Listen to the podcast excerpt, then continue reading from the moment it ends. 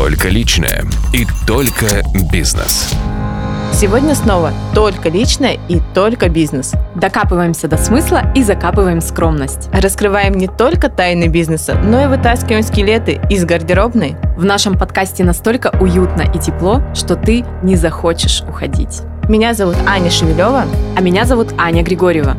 И мы записываем подкасты вере, надежде и любви к нашим гостям и слушателям. Ставьте лайки и скидывайте ссылки друзьям. А мы начинаем. Сегодня у нас в гостях человек, который сделал себя сам. Как бы пафосно это ни звучало. Инвестор, девелопер, отец четырех детей, владелец инвестиционного клуба Николай Рыжов. Сегодня мы узнаем, инвестиции – это тоже путь или дань моде. Николай, расскажи, пожалуйста, с чего начался твой путь? И, знаешь, вот э, меня зацепило в твои, ну, я смотрела твои интервью, и ты там рассказывал про мышление инвестора. Вот расскажи, как ты к этому пришел и что это значит? А, я всегда хотел, но у меня были всякие ограничения в голове, что надо 100-500 миллионов сначала где-то заработать, а потом начать инвестировать. Потом однажды, когда у меня 100-500 раз не получилось уже это сделать, э, я просто психанул в один из моментов. Это было, пусть звучит по-киношному, но в момент восхождения на Эльбрус, не то, что я там карабкался, а там в какой-то из семи дней восхождения, когда, если кто бывал, и там есть такой момент, когда через ледники переходишь.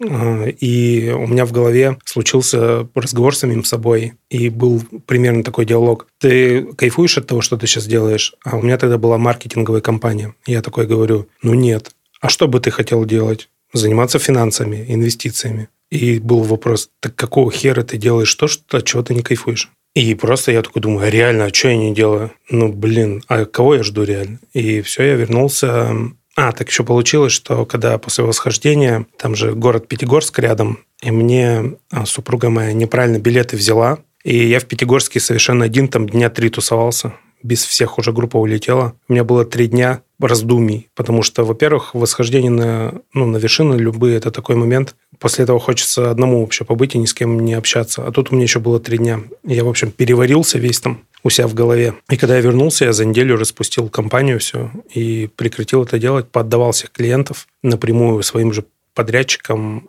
оставил одного, по-моему, клиента, чтобы с голода не умереть, и начал через месяц я написал первый пост про инвестиции, и с тех пор что-то там 220 штук там было.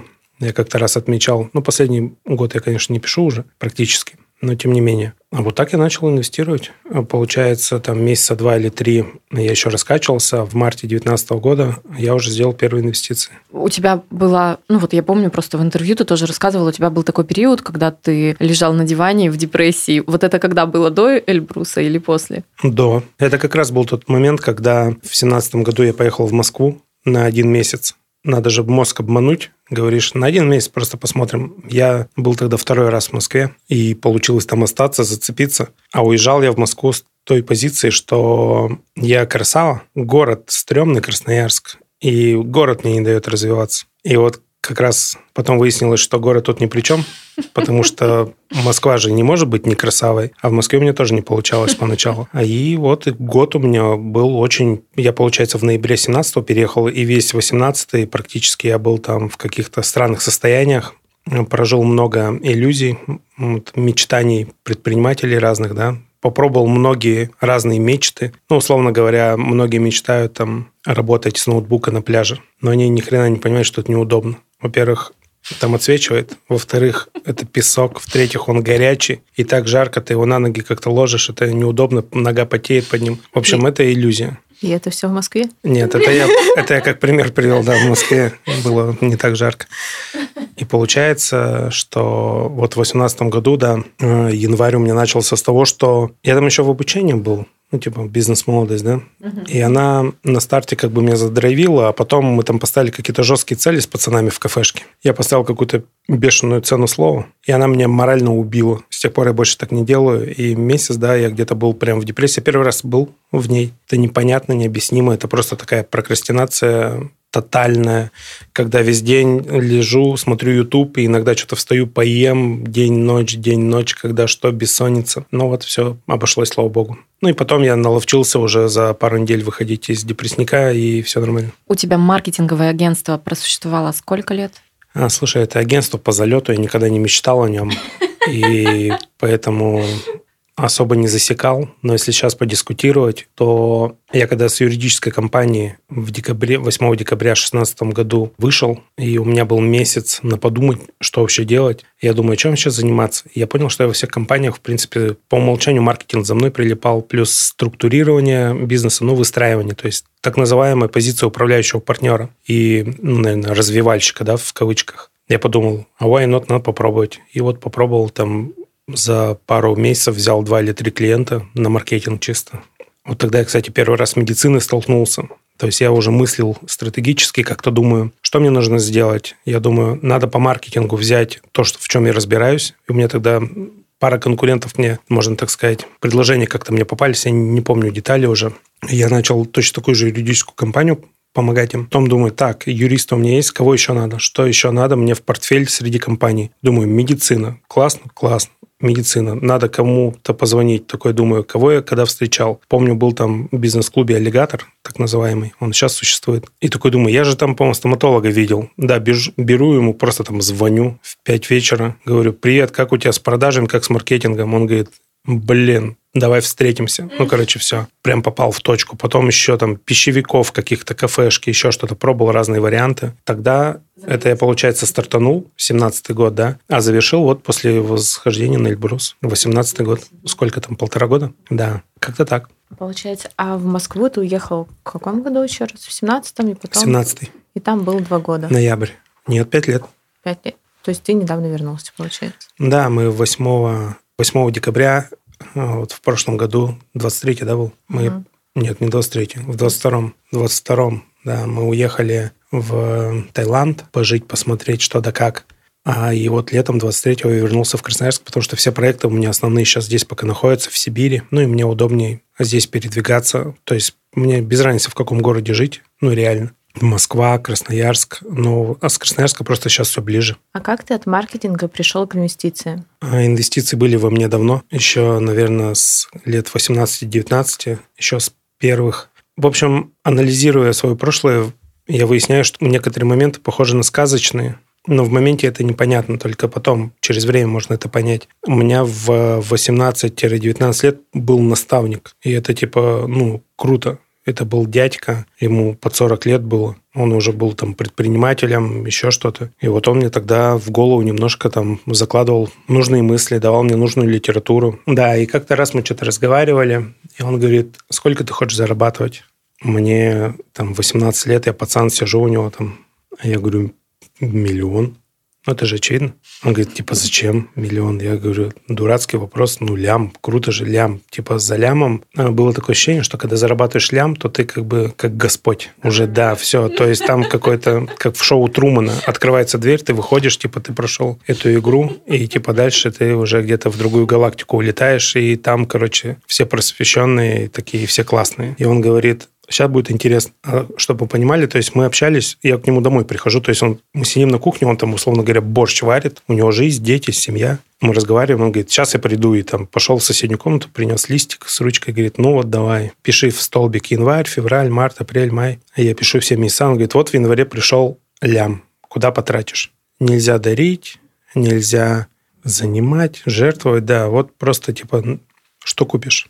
И где-то в марте я сдулся, и причем он в феврале уже начал меня прессовать по части того, что быстрее давай. Начал там таймер, что-то, ну, как-то поджимать меня. Март или апрель, я не помню, где-то я уже... Ну, короче, немного месяцев прошло. Я сижу и э, испытываю странное ощущение, что мне обидно от того, что я узкий. Ну, узкий в голове. Mm-hmm. То есть это очень стрёмно. Вот это надо... Это, скорее всего, многие проживут. В любом случае, это неизбежно перед масштабированием. Я такой думаю, как противно того, что я не знаю, что я хочу. Ну, и мне нечего хотеть, я ничего не знаю вообще. И он говорит, ну вот, держи книжицу. я прочитал тогда Киосаки «Богатый папа, бедный папа». Мне тогда повезло, тогда у него всего две или три книги было. То есть я когда-то мог сказать, что я типа всего прочитал, да. Сейчас невозможно это, как Донцова уже пишет. И вот я читал разную литературу такую, соответственно, книга залетела как просто невероятно. Я вот сейчас совсем там согласен был. Я все понял, я все принял. То есть, условно говоря, мне не надо было ни с чем спорить. Это все мне понятно и очевидно. То есть, это просто в одной, как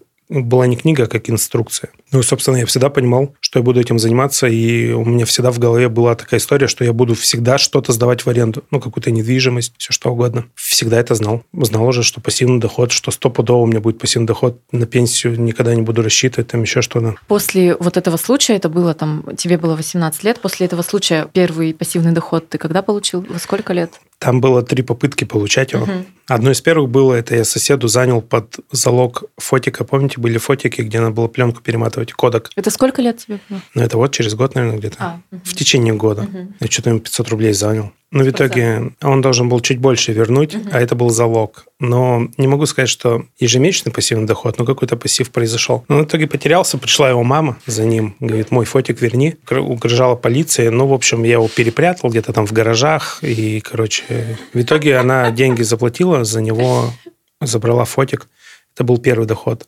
Потом был я на работе, бригадиру своему занимал, я тогда на железной дороге работал. Э, типа я по стопам отца шел, Отец меня ну, поднаправил в железку. Я занял бригадиру, который, я вообще не понимал, он, оказывается, закапывался в кредитах и в долгах и перезанимался время под бешеные проценты. Что-то я у него, я ему, по-моему, по 10% в месяц что-то занимал или 12%. Ну, суммы небольшие, там что-то 10, 15, 20 тысяч, вот такие суммы были. Хотя на тот момент это были огромные суммы, ну, для меня лично. Но там был пассивный доход конкретно, то есть ежемесячно приходили проценты. Было интересно. То есть это где-то вот в районе 20-21 год. Ну, все эти истории практически закончились потерей капитала. И вот только в 2019 году более-менее да не более-менее, вот четвертая попытка моя была, она пошла нормально. Третья была тоже хорошая, она была длинная, это было что-то типа автоломбарда, займы под залог, тоже под бешеные проценты, очень неэтичная тема, когда забираешь имущество, там, ну, забираешь не то, что ты пришел, отнял, просто так, по договору забираешь. Люди не хотят с ним расставаться, эмоции, истерики, толпа людей, крики, ор. В общем, крайне неприятные моменты. И там был такой совместимый с жизнью эпизод один, и с тех пор я понял, что так больше никогда не хочу делать. В девятнадцатом году я уже нормально стартанул, то есть у меня уже был бэкграунд такой прям хороший, как не надо делать и как я бы хотел делать. Такой вопрос вот у меня всегда интересовал. Пассивный доход ты тратишь или ты его опять вкладываешь? Все по-разному делают. Тут, а короче, нету конкретной формулы. У меня можно сказать, что у меня по большому счету активного дохода хватает на все расходы, скорее всего, я не трачу больше. Больше не трачу, чем трачу. И, ну, тут как сказать, у меня сейчас основные инвестиции, куда я сам инвестирую, это связанные с недвижимостью. Плюс добавок у меня есть несколько бизнес-направлений, которые я активно развиваю и вкладываю туда. И у меня доход и пассивные, и активные приходят, условно говоря, в одну копилку. Но по сопоставимости моих расходов и доходов я вот так примерно прикидываю, что пассивный не трачу. Но нет такого, что типа я его отдельно откладываю и где-то там выращиваю, и потом куда-то инвестирую. Нет, сейчас такой темы нет. Но на старте было такое, да. На старте было у меня правило. Я до определенного капитала не тратил вообще, а затем а, я 50% пассивного дохода закладывал обратно, а 50% забирал для себя, чтобы куда-то потратить и мозгу показать, смотри, как классно, давай сделаем так, чтобы пассивный доход был больше, чтобы... Ну, такая внутренняя геймификация. У меня как-то интуитивно получается чувствовать такие штуки, как э, заигрывать самим собой, короче, вот чтобы было интересно. А сколько требуется для успешного старта вложить в инвестиции? Нет такой цифры. А вообще можно ну, со скольки начинать? Вот условно, а у меня есть тысяча. тысяча рублей, да. я, ну вопрос моей цели, что я хочу вот Да, это. Да. Но это же разные инвестиции. 50 а, оттенков инвестиций – это минимум, сколько есть, наверное, тысяча оттенков, да, это все абсолютно по-разному. Классно, что вы с финансовой темой, вы более-менее, ну, в цифрах что-то понимаете. Допустим, разные цели, да, бывают люди инвестируют, условно говоря, прикрываются под словом инвестицию, но по факту они складывают в кубышку, чтобы не просто лежали, а что-то накапливалось, и потом они типа потратят на институт сына или там сделают ремонт в квартире. Чудовищно. То есть сама формулировка «я буду инвестировать, чтобы потом сделать ремонт в квартире» уже как два противостояния. В общем, это странная, странная история. Потому что человек, который прям конкретно инвестирует, у него немножко другие цели. А какая должна быть цель у человека, который хочет инвестировать? А самое простое самое простое и первичное – это безопасность. Получить определенную безопасность и независимость. То есть два разных человека, если представить, один инвестирует, складывает, ходит на работу и просто делает это для того, чтобы когда-то сделать ремонт, это один человек, а второй складывает, инвестирует, чтобы когда-то иметь возможность прийти и сказать, а мне больше не надо работать. Это абсолютно разные два человека. И не то, что работать западло, но если посмотреть, то много людей ходят на нелюбимую работу, потому что есть страх, если ты не пойдешь на работу, ты умрешь с голоду. Или тебя мама наругает, да. Или общество скажет, да, безработная, типа, как ты интересно, ну, парням более-менее, а девушкам еще сложнее интересно, как она зарабатывает, если она не ходит, да. И отсюда, да, все слухи, все слухи идут. Поэтому вот если даже посмотреть мой закрытый инвест-клуб, да, то у нас такая миссия, чтобы как можно большее количество людей имели такой пассивный доход, который в несколько раз превышает их расходы ежемесячные, чтобы они имели опору. Звучит по-сектантски или как там эзотерически, да, опора. Но чтобы имели опору, когда они приходят на работу не из чувства «надо», а из того, что они реально хотят туда прийти. И по большому счету не только интересы этого человека защищаем, а мы, по сути, еще помогаем этим предпринимателям. Прикиньте, к ним приходит сотрудник, который живой, он не ради бабок, а он идея там, да, вот, а он прям радеет за компанию, потому что он любит это делать. Ну и предпринимателями они более успешными, я так думаю, становятся, потому что, ну, это просто мой домысел, да, я не проверял еще этого. В общем, это когда есть опоры, ты можешь в любой момент, если что-то пошло не так, сказать, идите все нахер, я не хочу это больше делать, и ты не умрешь с голоду. Не потеряешь в качестве жизни, потому что комфорт – это супер важно. Если ну, у каждого, наверное, есть какие-то позиции определенные, в которых нельзя экономить.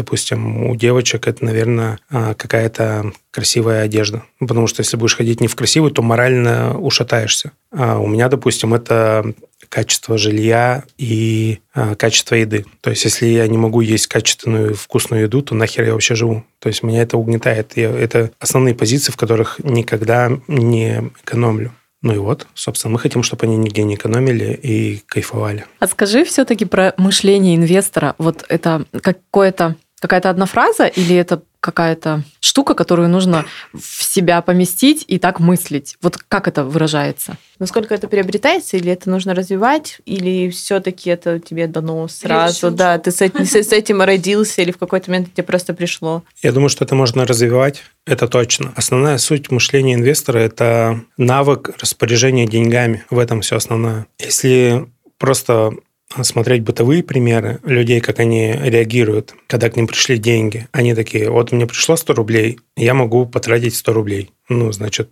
или могу потратить больше, взять кредитку, да. Там ключевое, что они как просто как а, пропускают через себя, как пустое сито, да, и ничего у себя не оставляют. Это основное. А инвестор, он все же думает, как сделать так, чтобы те деньги, которые ко мне попали, не просто от меня ушли, заработали мне еще денег.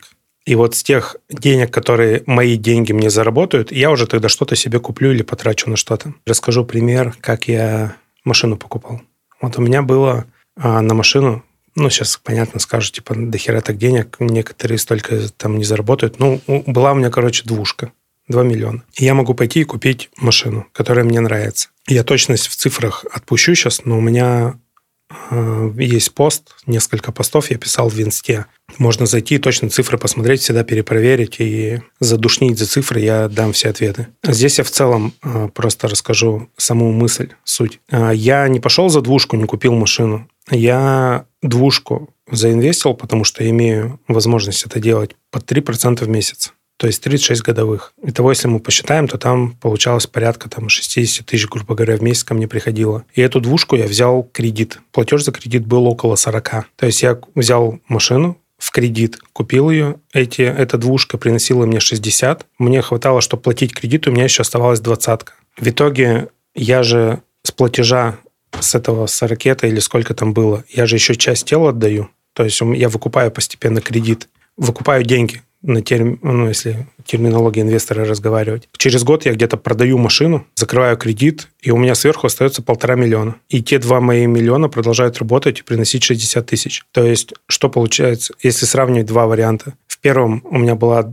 просто бы двушка обратно бы ко мне вернулась, а здесь у меня двушка, которая приносит 60, еще полторашка сверху. И при этом я также пользовался машиной спокойно, ездил, кайфовал. Вот пример, да? И, ну и, собственно, я так и поступаю по сей день. Или с квартирой также, да. Вот есть. У меня в клубе уже несколько кейсов есть успешных, когда люди живут в квартире, она там, допустим, стоит 10 миллионов. Ну, сейчас это супер реальные цены, да, уже? Ну, да. И люди продавали квартиру за десятку, платили там сколько-то ипотеку, не помню, остатки. У них там, допустим, оставалось 7. Они брали следующую квартиру в первоначалку, в кредит, а разницу инвестировали, и им по факту хватало платить ипотеку, и оставались еще деньги, что они могли не ходить на работу. Все вот просто правильное распоряжение капиталом и своими, ну, недвижимость это же тоже капитал, своими активами. Вот и все мышление, ключевое мышление. Я на крупных цифрах говорю, но на мелких это можно делать точно так же. Но здесь есть некоторые нюансы по а, собственничеству. Да? То есть инвестору проще в чем-то арендном находиться и так далее. Ну, какое-то время точно. А, расскажи про недвижимость. Как ты выбираешь, как ты выбираешь вообще, а, куда инвестировать и именно чем инвестировать? Mm. Очень много... объемный вопрос. Очень объемный. А ты в России инвестируешь в недвижимость или с, по всему миру? Ну, Россия точно, потому что я здесь нахожусь, живу, да, знаю законодательство и все нюансы. Плюс могу быстро сориентироваться в случае чего. А за рубежом сложнее инвестировать, потому что надо всегда быть в курсе. И получается, тут в одной стране ты можешь не все уследить, да, и где-то в просак попасть, а тебе надо в трех-четырех странах быть всегда в курсе всей движухи, которые там происходят. Тем не менее, у нас есть объекты в Дубае и в Таиланде. Ну, это так, попутно. Акцент все же я делаю пока на Россию, потому что она мне понятна, ясна. Я очень долгое время буду находиться здесь, тратить деньги буду тоже в этой валюте. И мне как-то а, зад не подгорает от того, что мне там говорят, ну, в мире ты же стал беднее по мировым рамкам, если доллар там стал сколько-то стоить. Да, беднее, если я куда-то поехал. Если я никуда не поехал, то мне вообще, ну, наплевать. А как часто бывают неудачные кейсы? Бывают ли вообще? Бывают потому что в мире существуют мудаки. А что ты делаешь в случае неудачи? Э, ну, как-то там это суд или это, ну, просто типа забил, сделал выводы и пошел дальше? Зависит от сделок. А, чаще это суд, потому что нужно юридически пофиксировать. Ну, мы знаем, есть исковая давность, все дела, и время летит очень быстро. Рано или поздно неблагопорядочные оппоненты а, одумываются, начинают заводить семьи, понимают, что у них как бы такое пятно на них висит, прокаженности, да, некой там приставы. Они не могут картами пользоваться, да, пользуются картой жены, не могут ипотеку взять, не могут еще что-то делать. Ну и в целом скажу так, что иногда даже придя в какой-то бизнес-клуб, ты будешь о чем-то говорить, тебя просто по ФССП могут посмотреть и, и к тебе уже относиться как к неэтичному человеку. Ну и в целом это не очень приятно. Рано или поздно люди оклемываются, а я просто сам такой путь проходил, и закрывают свои долги. Поэтому я в это всегда верю. Но если не получится, ничего страшного. А расскажи еще, мы вот видели, что ты начинал с 20 тысяч инвестиций. Как это было? Про инвест-клуб. Вообще, как ты его решил открыть и для чего? Какая у него цель? Сейчас открою, мне все скажут, МММ какой-то открыл. Я поначалу писал очень много постов в Инсте и много что рассказывал, прямо в открытую всегда с цифрами. Цифры, цифры, цифры. И многие смотрели на это а сначала с недоверием, а потом стали писать, а как тоже так делать? Двигаться с тобой. Или стали предлагать деньги свои в управление. Возьми у нас деньги и сделай, ну, делай что-то подобное. Я их сначала как-то где-то записывал себе и думаю, ну, когда-то будет какой-то интересный проект, я их, наверное, позову. Я вступил сам в несколько инвест-клубов в Москве, будучи. Был у зачатков двух или трех инвест-клубов. Прям я в, на самых первых, ну, с первой по десятую встречу на каком-то этапе я к ним подключался, видел с самого начала, что у них происходит. И в каких-то наверное, в каждом клубе было что-то, что мне прям не подходит, и я думаю, это как-то наиграно, либо стрёмно, либо неэтично, некорректно. В общем, были свои «но». Ну, я при этом спокойно это носил в себе, потому что любой клуб – это, да любой бизнес – это продолжение ДНК владельца, основателя. Я стал замечать, что ну, количество людей усиливается, увеличивается, которые говорят, классно, круто, как бы быть с тобой есть клубы, которые уже понимаю механики, как они работают, понимаю, что мне в них не нравится, понимаю, как я бы сделал по-другому. Затем были залочки в голове, которые я спокойно решаю со своим другом Андреем Шрайнер. А, мы их убрали, Там было про репутацию, про вот это, пирамида, а что люди подумают, а у меня там у самого капитала еще вот такой, какой-то клуб создам, что-то там или как я там шутил, да, что на следующее утро мне позвонят в дверь, когда я создам клуб, там какой-нибудь Урган, да, и скажет, смотрите, это Николай в прямом эфире по Первому каналу, он создал клуб, хо-хо-хо, типа, дурачок. Это что подумают люди, да? Это было, конечно. Но имея уже опыт предпринимательский, я клуб хотел уже создать по новой. Я сначала команду собирал, ну как команду, того, кто умеет его делать. Я же не, ну, не знаю, сами механики, да и не хотелось это делать на самом деле. Я сам по себе, ну, такой одиночка, мне спокойно одному. Точно не тамада, мне не хочется никого не развлекать, там, не что-то собирать, толпы какие-то. И в феврале, в январе, точнее, 21 года а, я создал чатик в Телеграме, и 14 февраля 2021 года написал первый пост с правилами. Ну вот у нас сегодня какое число? 16, да? 16 февраля, вот у нас два дня назад была годовщина, три года. И вот завтра, 17 у нас порядка там 70 инвесторов с разных уголков России слетаются сюда, в Красноярск, потому что мы здесь находимся. И мы будем отмечать это событие, легонечко так куролесить. Все, я добавил тогда в первые день что-то человек 10 или 15, и просто добавил, и, блин, знаете, примерно выглядело как взять в банку в консервную, посадить червя дождевого, какого-нибудь таракана, муравья, и типа сейчас что-то произойдет. Ну, вот как в детстве, да? И такой думаешь, надо что-то делать, надо как-то... Это вообще разные люди, они не знают, кто кого там... Там поначалу вообще было кто-то писал, типа, кто такой Рыжов вообще? Там, через месяц еще буквально, да? Кто-то пишет, да вот, это же там тип, я что-то в инсте на него подписан, что-то пишет там про баню, про Lexus, про инвестиции. И я такой, блин, они у меня в клубе находятся, и они, ну, может, не знают, что я его организовал, или что происходит. Ну, непонятно, короче. Ну, то есть они прям там тебя обсуждают. Да, да, да, да, да. Это было, это а было смешно. не пробовала отвечать? Да, это я. мне непонятно. У меня как-то были свои заботы, у меня не было желания а, делать клуб каким-то суперактивным. Я думал, что я всех в толпу соберу, и когда у меня будет какая-то мысль, либо вариант куда-то проинвестировать, я просто скажу, погнали вот сюда. То есть я не хотел для них это конкретно делать. Я делал это для себя просто, чтобы они в одном месте где-то были, чтобы каждому потом в личку не писать еще что-то, потому что там в заметках их не терять нигде, и каждому писать это охренеть, сколько времени. Я лучше в один чат напишу. Ну и как-то там по-моему, мы в марте, мы в феврале создали, в марте или в апреле мы зашли в первую сделку. По-моему, 350 тысяч мы дали ребятам, которые кофе возят здесь в Красноярске. Потом мы дали тендерщикам каким-то под выигранный тендер, что-то миллион триста, по-моему. И я помню, что я такой счетчик веду с самого начала, сколько мы заинвестировали. Я помню, был счетчик миллион семьсот пятьдесят. Я пишу, цель в этом году проинвестировать 50 миллионов. И они такие, типа, чё? Ну, то есть там а человек... миллион пятьдесят был за какой период?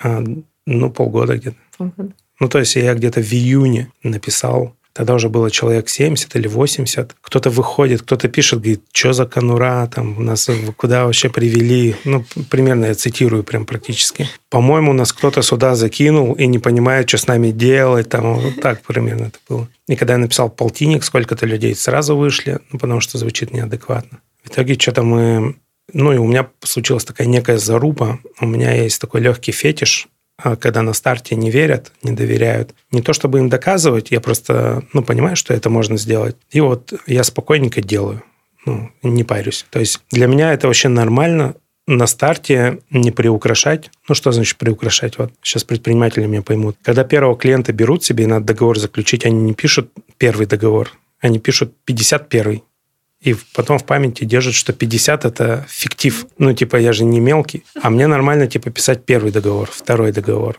А мне нормально прийти в зал и там просто 30 килограмм штангу тягать, да, когда рядом там типы худее меня на там уже по 120 тягают. И мне пофигу, будут они смеяться, не будут. Мне, короче, спокойно в этот момент. А, ну и все, произошла вот такая легкая заруба, и в конце года мы сделали что-то 70, по-моему, миллионов, проинвестировали совместно. А, и клуб начал активно расти, стал костяк формироваться. Клуб закрытый, туда нельзя попасть просто так, надо заполнить анкету, много вопросов ответить, потом анкету эту смотрим, проверяем, и там заполнение анкеты, не помню сколько сейчас, ну, примерно 20% прохода в клуб с анкет. Какие основные критерии анкеты? Мы не рассказываем. Объясню почему. Мне раньше бесило, когда банк мне отказывал, говорит, я такой, а почему отказали? Как Без клубе. объяснения причины. Я говорю, да блин, ну расскажите, интересно же. А, а я не понимал этого. А потом я понял. Потом до меня как дошло, я прям понимаю банки, и мы тоже не объясняем причины, почему мы отказываем. А почему? Потому что вспомните, как перекуп продает машину. Вы знаете, как перекуп продает машину? Вот он к нему приходит и говорят, он там, не знаю, покажет количество людей какому-то, и они скажут, да вот крыло же мятое. Он чисто вот эту мятинку сделает, ну, как-то причем некорректно сделает как-то, ну, на, на отшибись, да. И все, что ему будут указывать, где какие косячки, он просто губы намажет, а и в итоге кто-то придет и купит ее, а она некачественная. Соответственно, мы тоже не указываем на косячки людей, чтобы они не скорректировали их и не пошли где-то не обманули. То есть мы можем по ответам на вопросы понимать суть. То есть если человек, он не поверхностно что-то делает не так, а он внутри по своему мышлению немножко отличается от тех людей, которые нам нужны. Поэтому мы не возьмем. Это вот как есть еще это ну, всякие шутки такие, привычки таксистов, да, там, воровать зажигалку. Если таксист, то всегда надо ожидать, что рано или поздно он украдет зажигалку. Это же очевидно. То есть поэтому с таксистом лучше зажигалку не доставать. Э, У меня есть своя насмотренность, каких людей я бы не хотел видеть в окружении и какие у них повадки. И вопросы на- нацелены в основном на это. Ну, не то, что мы там спрашиваем, ты воруешь зажигалки или нет, но я просто пример. Сколько сейчас человек в клубе? Сейчас 194, по-моему. В моменте у нас было 350. В этот клуб может обратиться человек, которому нужны инвестиции? Да, Например, я бизнесмен. Я могу прийти и сказать, Николай, у меня есть вот такой проект, или там мы выиграли тендер, и нам нужно 2 миллиона, там под сколько ты мне дашь, да? Да, Вот- конечно. Вот такое можно. конечно. Вот. А теперь расскажи, сколько нужно иметь а, капитала, чтобы ну, с корректно заполненной анкетой ты взял бы в клуб. Есть определенный показатель, его не все правильно интерпретируют, но я как мог его там описал. А Мы говорим, что желательно, чтобы у человека был миллион. Но это что имеется в виду? Это не значит, что у него миллион должен лежать в кармане. Это значит, что у него в целом за его жизнь должно уже было получиться каким-то образом заработать миллион, то есть что-то сделать в мир, чтобы мир ему сказал, друг, ты делаешь что-то полезное, вот у тебя миллион. Ну, не разом, да. И второе, как я это вижу, критерий, ему хватило уже мозгов не похерить все, а собрать, короче, деньги в кубышку. То есть этот человек уже мыслит иначе. Это очевидно. Он уже отличается, наверное, от 90% всего населения страны, наверное, потому что он это смог сделать. При этом он должен просто подтвердить, что он у него есть любым способом, которым он это может сделать. Некоторые просто говорят, вот у меня выписка, у меня я квартиру купил, там в аренду сдаю. Кто-то нам отправляет, затирает какие-то данные, нам, ну, пофигу, мы это не контролем. Что типа вот у меня две машины, я их в аренду сдаю. Кто-то говорит, у меня вот на фондовом рынке вот лежит сумма. Кто-то говорит, вот смотрите, у меня часть в крипте, часть там, да, там, ну, разные варианты. Кто-то говорит, у меня вот на, э, на Америке замороженные деньги лежат по курсу, это примерно столько. Мы говорим, окей, то есть мы там не докапываемся, не, не душним, просто покажи. И зачастую бывает такое, когда говорят, а как показать, зачастую у человека нету потому что он там хочет какую-то постанову сделать, еще что-то. Люди, у которых есть, они найдут вариант, как показать. И мы на это тоже смотрим, это просто насмотренность, и мы отследили. И при этом люди, у которых где-то уже может быть там миллион лежать наполовину заинвестированы, либо еще как-то, неважно, они могут прийти в клуб и вообще ни разу не проинвестировать и просто в нем находиться.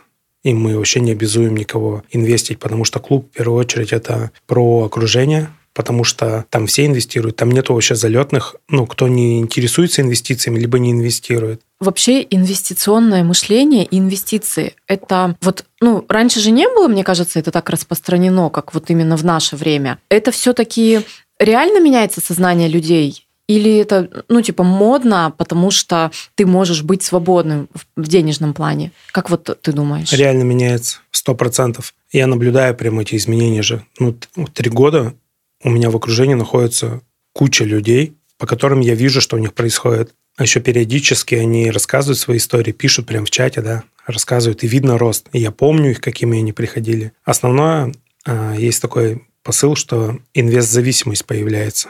То есть, когда ты понимаешь, куда инвестировать деньги и какой с этого будет результат, то начинаешь уже по-другому относиться к деньгам в принципе. Не покупаешь там себе девятые сапоги. А девятые сапоги почему покупаешь? Потому что деньги ляжку жгут, и ты не знаешь, что с ними делать. И ты... А еще особенно, если там были раскулачены в роду, то ты боишься все деньги хранить, держать. Кому-то хватает ума в банк положить, а кто-то помнит, как родители говорят, банку нельзя доверять, он в 97-м там или в 90 ну, в тех годах угу. несколько раз было, схлопнулся, и люди без всего остались. Девальвация может быть. Надо что-то покупать, в вещах храни. Вещи потом можно на базаре будет продать, если что. Ну, как это было, да, в а, те времена.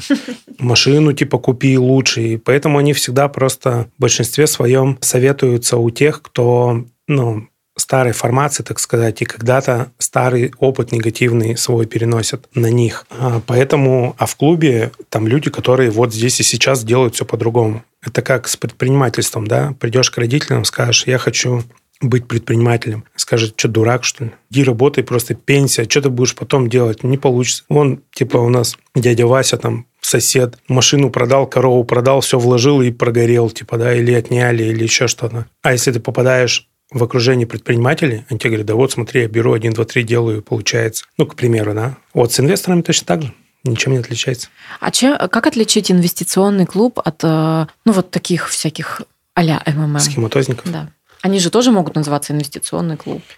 Да, они так и делают. А как они очень коварные. Они как перекупы, они все возражения, которые люди говорят, они их обрабатывают. Это супер маркетингово упаковано. Мы вот правило. просто с ней участники такого клуба, ну, в разных причем. В разных, разные года.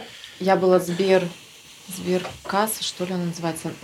Прям на Ленина было. Mm. Ну Маркс. да, они в каких-то очень стабильных местах да, будут да. открываться, а у них будут какие-то очень эмоциональные триггеры, они будут за эмоции пытаться зацепить, там, свозить маму на море, там еще что-то хотите ли. Плюс они всегда слишком упрощают. Они говорят, да вообще все просто. Просто деньги положили, подписали, и все, инвестировать проще, чем вы думаете. И плюс добавок там обычно бешеные проценты. То есть они говорят, ну, играют просто на алчности. Классика просто. А вот это основные. А, ну, потом можно еще там погуглить, посмотреть, где они зарегистрированы, что с ними происходит, какие-то отзывы как минимум посмотреть и так далее. А у тебя сейчас сколько пассивный доход? В районе 300-400. Я как понимаю, это же не из одного источника, это же разные, да? Да, это разные. А как ты, ну вот, свое внимание, как оно у тебя расформировано в плане управления? Можно же забыть там, что у тебя в Москве место за 20 тысяч, да, которые ты купил. Забыть, а можно где-то записать в табличке и не забыть и все. Ну, то есть ты сам всем этим управляешь? Да, я сам. Ну, мне mm помощницы помогают, там, если что-то там с договорами проследить, там еще что-то, но ключевое я сам. На старте я этому сильно больше времени всегда уделял, отчетности и так далее, а со временем уже как-то полегче. То есть тогда у меня были какие-то планы, что надо за, там, за месяц по-любому куда-то проинвестировать какую-то сумму. Сейчас такого нету. То есть это сейчас как-то в таком лайтовом режиме находится. Тогда я цеплялся за каждую возможность просто на старте. Сейчас у меня возможностей прям, ну, очень много. Их прям много видно. Плюс вдобавок я сейчас больше ну, для себя акцентирую внимание на выкуп долей компаний не публичных и недвижимость. Мне нравится покупать что-то зданиями уже, не маленькими какими-то квадратами, ну, не какими-то, не то, что я их обесцениваю, просто так выразился зачем-то коряво. Вот, мне туда. Ты как-то следишь за этим? Ну, то есть ежемесячно ты смотришь, там, куда тебе Нет. проинвестировать? Нет? А как это происходит? Я слежу за тем, если откуда-то не пришли ожидаемые деньги. Вот если не пришло что-то, тогда я такое, «А что там случилось? А если все хорошо, mm-hmm. зачем этому мешать? А если не секрет, капитал твой сейчас сколько? В районе составляет? сотки. Угу. И вопрос еще по поводу такого, ну это у меня, как у философа, я всегда думаю над тем, а что будет, если все начнут инвестировать и все перестанут работать. Кто Ты будет на заводе работать? Да-да-да. Кто будет землю пахать? Мне спокойно все не начнут, а я особо всех и не призываю. Как наши родители говорили, все пойдут юристами и бухгалтерами, а кто будет землю пахать? Пахать будут потом юристы, если все юристами пойдут. Они же юристы, то есть они полдня будут юристами, полдня пахарями. Неизбежно сообщество все выровняет Востребованные юристы будут зарабатывать, а невостребованные пойдут пахать. Слушайте, вот это... будет никаких да, вариантов. Да, будет конкуренция. Они, кто будут аутсайдерами в самом низу, не профессионалами, значит, они не юристы, значит, им бы попробовать пахаря. Да еще вот эта вот тема, когда такие вопросы задают, а, есть такое понятие, как внутренний спаситель. Он пытается всех спасти, а не может себя спасти, да. Поэтому, когда благотворители мне какие-то пишут, либо еще кто-то, они, как правило, сами без штанов, и просто хотят ну, какую-то иллюзию себе натягивают, что они хоть как-то что-то делают, спасают мир своими репостиками про собачек, еще что-то. А можно реально это делать, да, что-то брать и делать. На примере там дочь моя, да, ей 10 лет, они там школой съездили в приют э, собачий, и в итоге мы с ней сейчас каждое воскресенье ездим в приют, она там с собаками гуляет, корм покупаем. И мы начали это там в соцсетях показывать в инсте. И говорим, кто еще хочет псам помочь, на еду, типа, кидайте денег, мы купим и отчитаемся. И вот у меня дочери 10 лет, и она как бы в этой теме уже шарит, и она реально берет и делает. То есть вот за эту неделю и, и скинули что-то около трех тысяч, то есть три мешка больших мы там какие-нибудь по акции в Окей купим, привезем, и она прям покажет, вот я купила три мешка, вот реально. И люди, которые деньги отправили, они уже увидят, что это реально куда-то пришло, и кто-то что-то сделал. Вот я думаю, что так должно быть, а не просто какой-то фигней страдать. Вот как раз про детей хотела у тебя спросить, как ты воспитываешь своих детей в, ну, именно в ключе инвестирования? Объясняешь ли ты, из какого возраста можно вот это вот объяснять, что деньги делают деньги?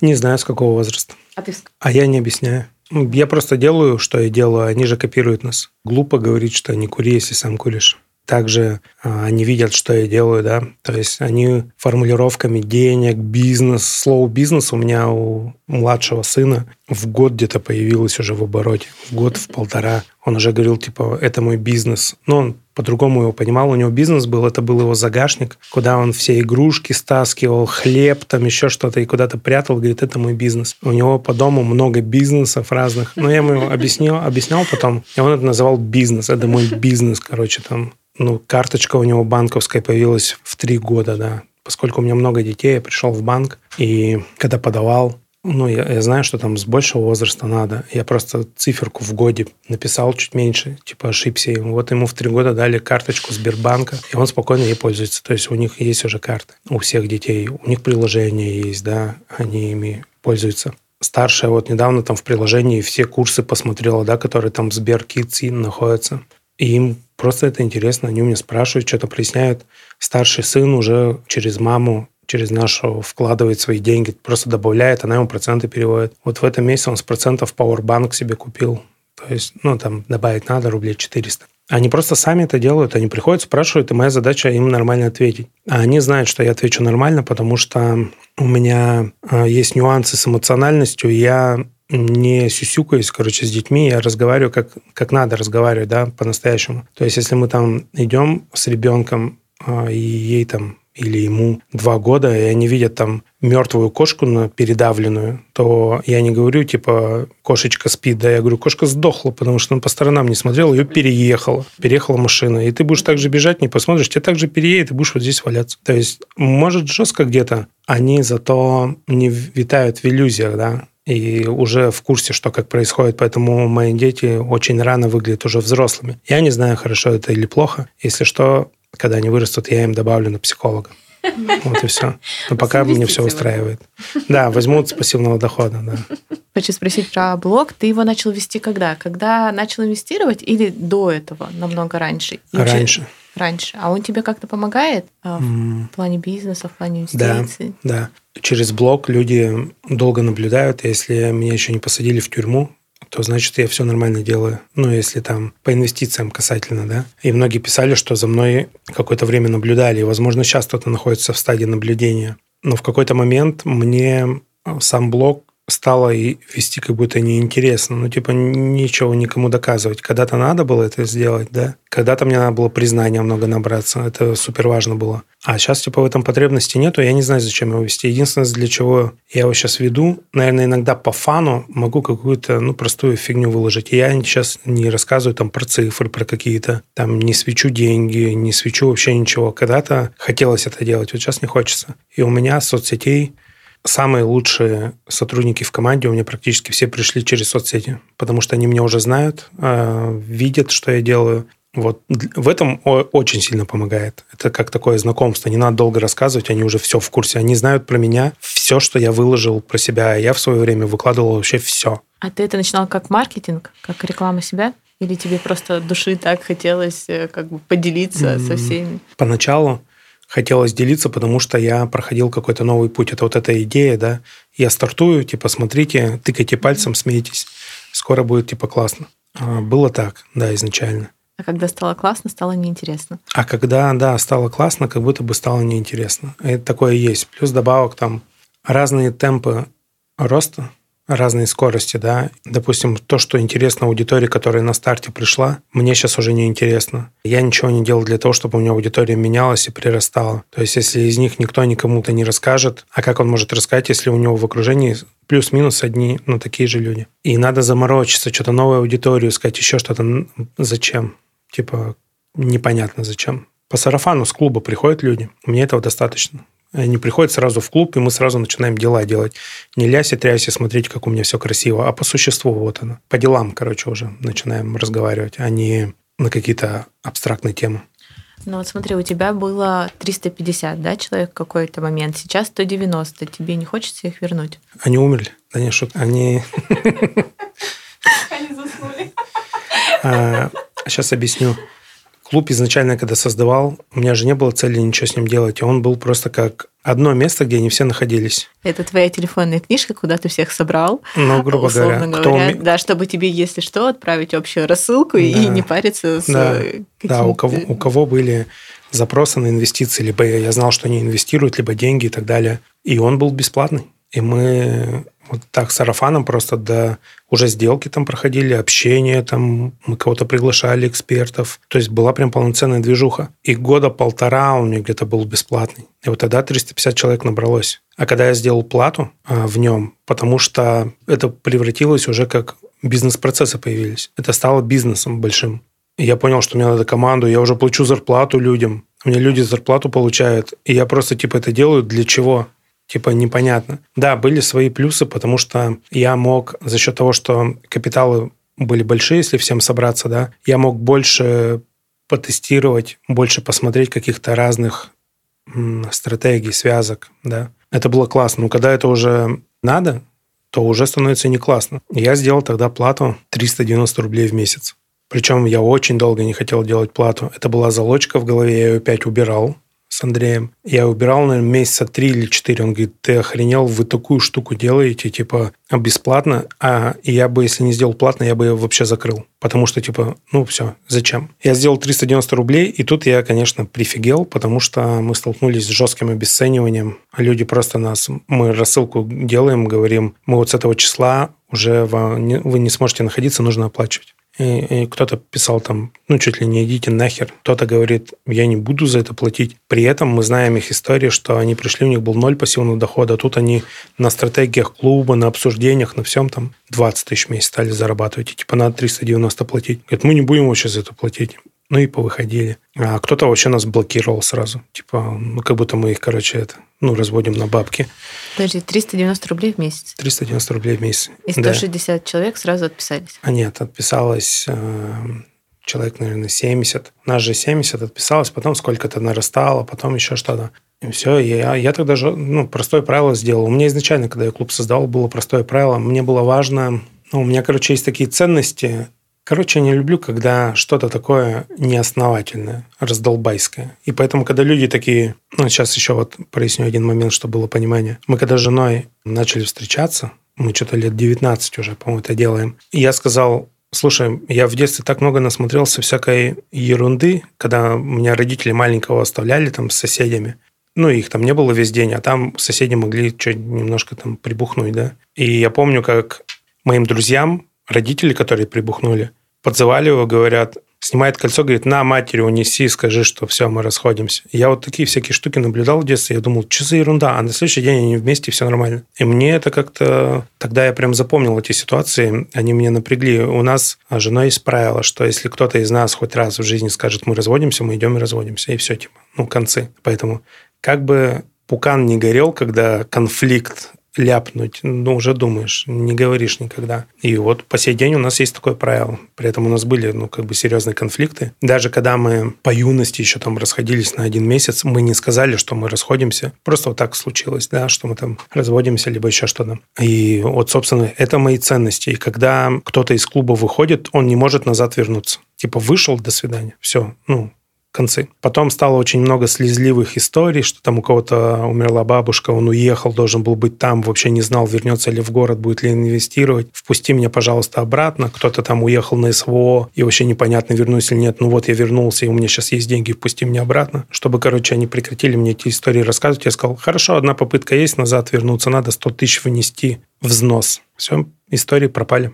Пока никто ни разу не заплатил, и все, слава богу. Если кто-то, предвещая вопрос, заплатит 100 тысяч, вступит, третий раз точно пожизненно уже не вступит. Не помню, на какой вопрос. А, почему хочется ли вернуть обратно людей? Я уже Исходя поняла, из ответа, нет, да. нет, да. Что не то, что не хочется, При этом вот у них нет такой возможности. При даже. этом, да, вот на эту годовщину я там 10 мест под амнистию выделил. И, ну, только единственное, что я сам... Ты это проанонсировал? Что амнистия на 10 месяцев? нет, что я сам, типа, предложил с каким-то людям. Два или три человека только мы вернули. И все. Оказалось, что много 10, будем меньше делать.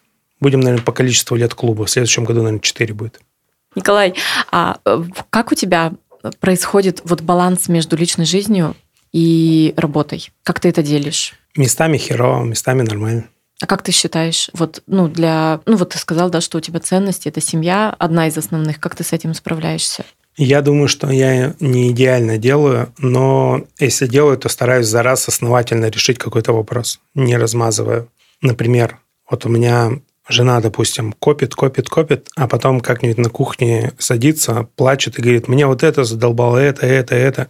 Ну, там типа уборка, там еще что-то. Я беру просто объявление, подаю на Авито, требуется уборщица, подаю ей номер телефона, говорю, ну вот будет звонить, выберешь и возьмем уборщицу. Все, быстро. То есть у меня вот так это решается. Или там вот мне с детьми там надо сидеть, еще что-то. Ну все, свали куда-нибудь на недельку-две отдохни. Все легко и просто, да? Вот так я помогаю семье, как мне видится, или решаю какие-то задачи, которые появляются. По поводу баланса. А, Мне видится, проще живется тем семьям, где все все понимают, и когда женщина не питает иллюзий, что у мужчины на первом месте семья. Мне видится, что этим семьям сильно легче. На первом месте все равно будет бизнес-реализация, либо еще что-то. Потому что от этого, как мне видится, как я вижу у своих друзей, от этого вообще строится все в мужской голове.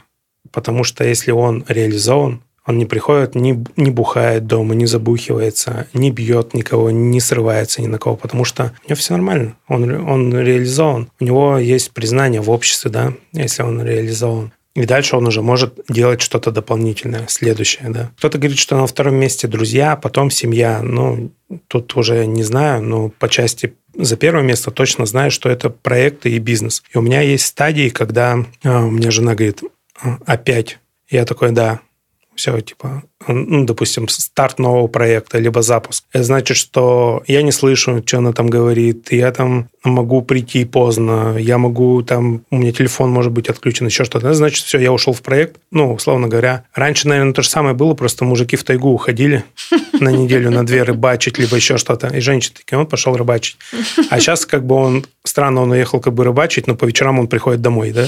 То есть у них такой когнитивный диссонанс, им сложно. Но, по сути дела, это такая же история. То есть ушел добывать, и все, типа, не ждите. Э, Долгое время надо было ей привыкнуть, и все равно она такая опять злится в моменте, но надо просто принять. И вместе с тем, а, вот я слышала тоже из твоего интервью, что для тебя семья как бы такой залог того, что у тебя и в бизнесе все хорошо. Ну, то есть, если в семье все хорошо, да, что это как проекция, да, такая семейные отношения и бизнес. Ну, вот у тебя есть такое? Да, есть такая связка. Это наблюдение было, что если я начинаю ругаться в семье, это перекладывается как-то на дела, а дела начинают а, тоже рушиться. В последнее время такого нет. Я работал с этим, это тоже была какая-то определенная установка. Сейчас такого нет. Я считаю, что это не должно зависеть. Это разный. Сейчас может быть в каком-то проекте что-то плохо, но во всем остальном все нормально. Скажи еще, пожалуйста, какие у тебя есть э, планы на будущее, помимо инвестпроектов и или, может быть, в инвестпроектах какие-то новые, может быть, там с инвест-клубом что-то а, переделать, модернизировать? Так, отвечая на ваш вопрос. На старте сказали девелопер, одна из ролей, да, это одно из направлений отдельных. И у меня до декабря был партнер, с которым мы совместно это делали. Вот на Джамбульской в Красноярске выкупили здание большое, бывшая баня. 67 -го года она была баней. И мы сейчас на части помещения делаем общественную баню мужскую, прям настоящую, как в Москве. Ну, чтобы было понимание, типа а-ля Сандуны, фильмы все видели, могут увидеть. Оказывается, не все были. В Красноярске у нас, к сожалению, культура общественной бани, она такая загубленная, скажем, или она в каком-то зачаточном состоянии осталась, ее не развивали, потому что все бани принадлежали, ну, в одних руках были. Не было конкуренции еще, как минимум.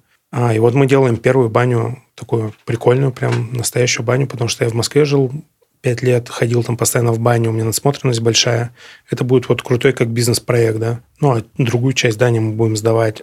Или мы там купили также с партнером пятиэтажное здание в Абакане, общежитие большое, прям как дом. И сейчас там в квартиры переделаем, тоже будем распродавать. Ну, а, попробовали себя и в жилом, и в коммерческом, но я больше, наверное, сфокусируюсь на коммерческие объекты. Я вижу игроков на рынке да, по Красноярску, вижу, кто что делает, вижу, кто какие объемы набирает. А в целом мы с ними знакомимся, общаемся. Мне эта тема нравится. Мне нравится покупать здания, что-то с ними делать, украшать, переделывать.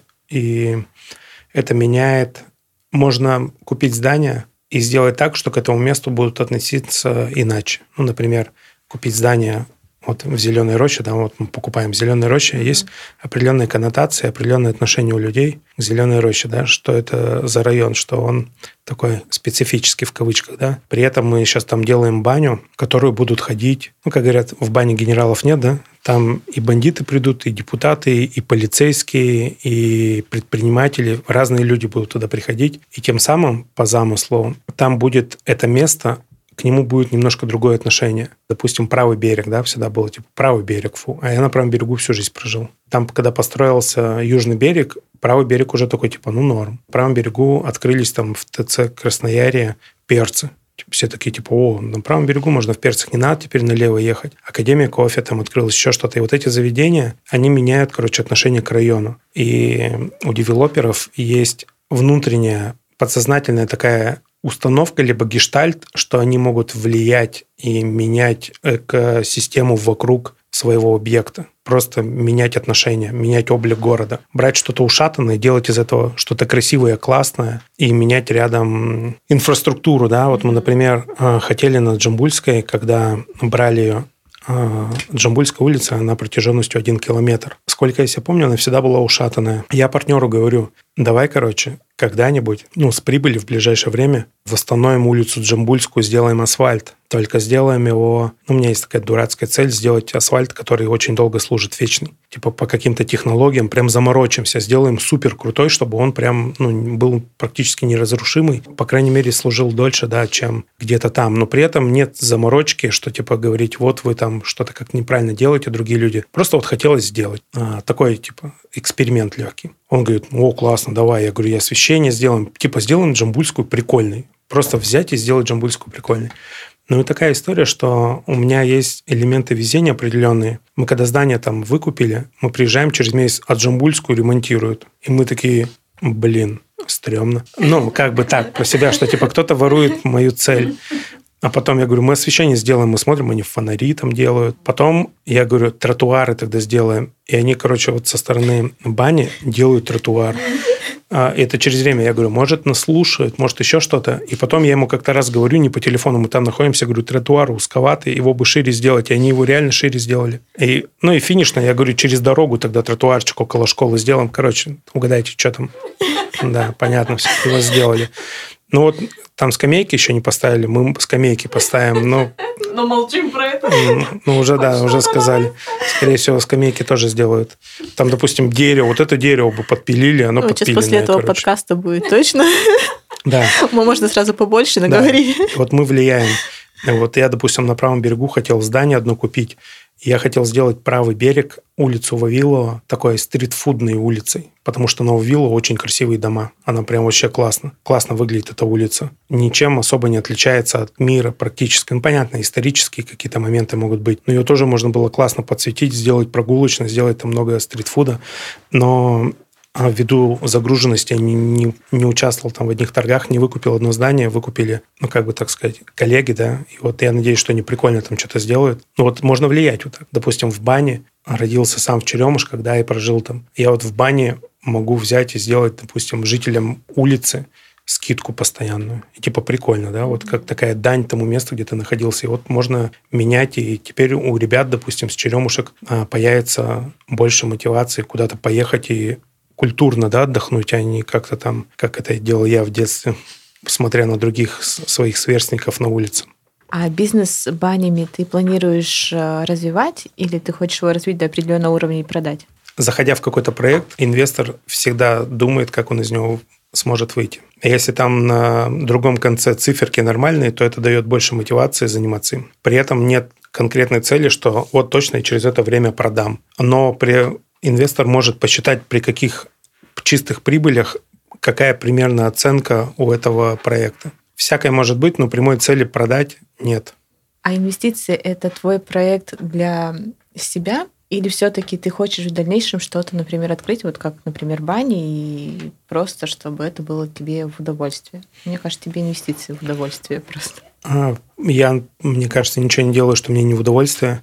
У меня есть только одно направление, это сеть стоматологии, да, mm-hmm. которые я они мне достались, грубо говоря, когда... Вот они на старте были в неудовольствии, потому что сама модель мне немного не нравилась, там еще что-то. А, и сейчас я просто нашел варианты, как сделать так, чтобы я от этого кайфовал потихонечку, добавляя там, переделываю немножко в медцентр. И вот это мне стало нравиться, да, и опять же, я сразу могу примерно прикидывать, при каких чистых прибылях, за сколько это можно будет в будущем, если захочется продать. А скажи, пожалуйста, когда откроется бани, когда ждать открытия, будет ли какая-то презентация, придем ли мы туда? Не придем, потому что для это мужчин, Ваня. Ну, мы погуляем Баня – это две части. Первое – это ремонт, второе – это запуск бизнеса. Вот за ремонт отвечает мой партнер полностью.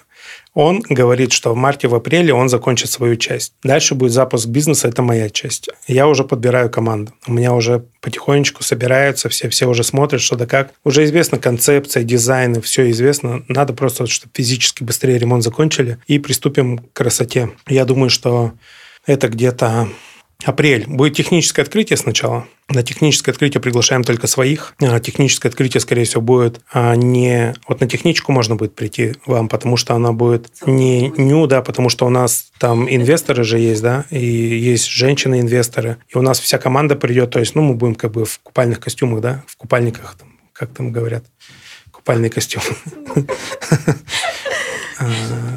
И, соответственно, первое техническое открытие мы сами полностью да, проверяем, смотрим, где-то что-то отхлебнет, где-то вода как-то не так пойдет, где-то еще какие-то нюансы, где-то кто-то что-то затупит, где-то там, не знаю, еда подгорит, там, к примеру, да, там же потому что будет еда полноценная. То есть это, по сути, э, баня в себя помещает несколько бизнесов. Первый – это ресторан, там будут официанты, кнопочка, то есть меню ты прям можешь поесть. Не надо теперь до бани кушать и на голодный желудок там совсем париться, да. А во-вторых, там пивной ресторан, грубо говоря, да, пиво, закуски и так далее. Ну, баня как-никак все равно. Была идея запретить вообще алкоголь, но решили вот легкий оставить, потому что совсем переламывать коннотацию по отношению к бане не хотелось. Ну, смысл. Пусть Минздрав этим занимается. Спа, по сути, потому что там будут массажи, э, массажи всякие, пенные помывки, скрабирование для мужчин. В общем, будем эту тему прививать.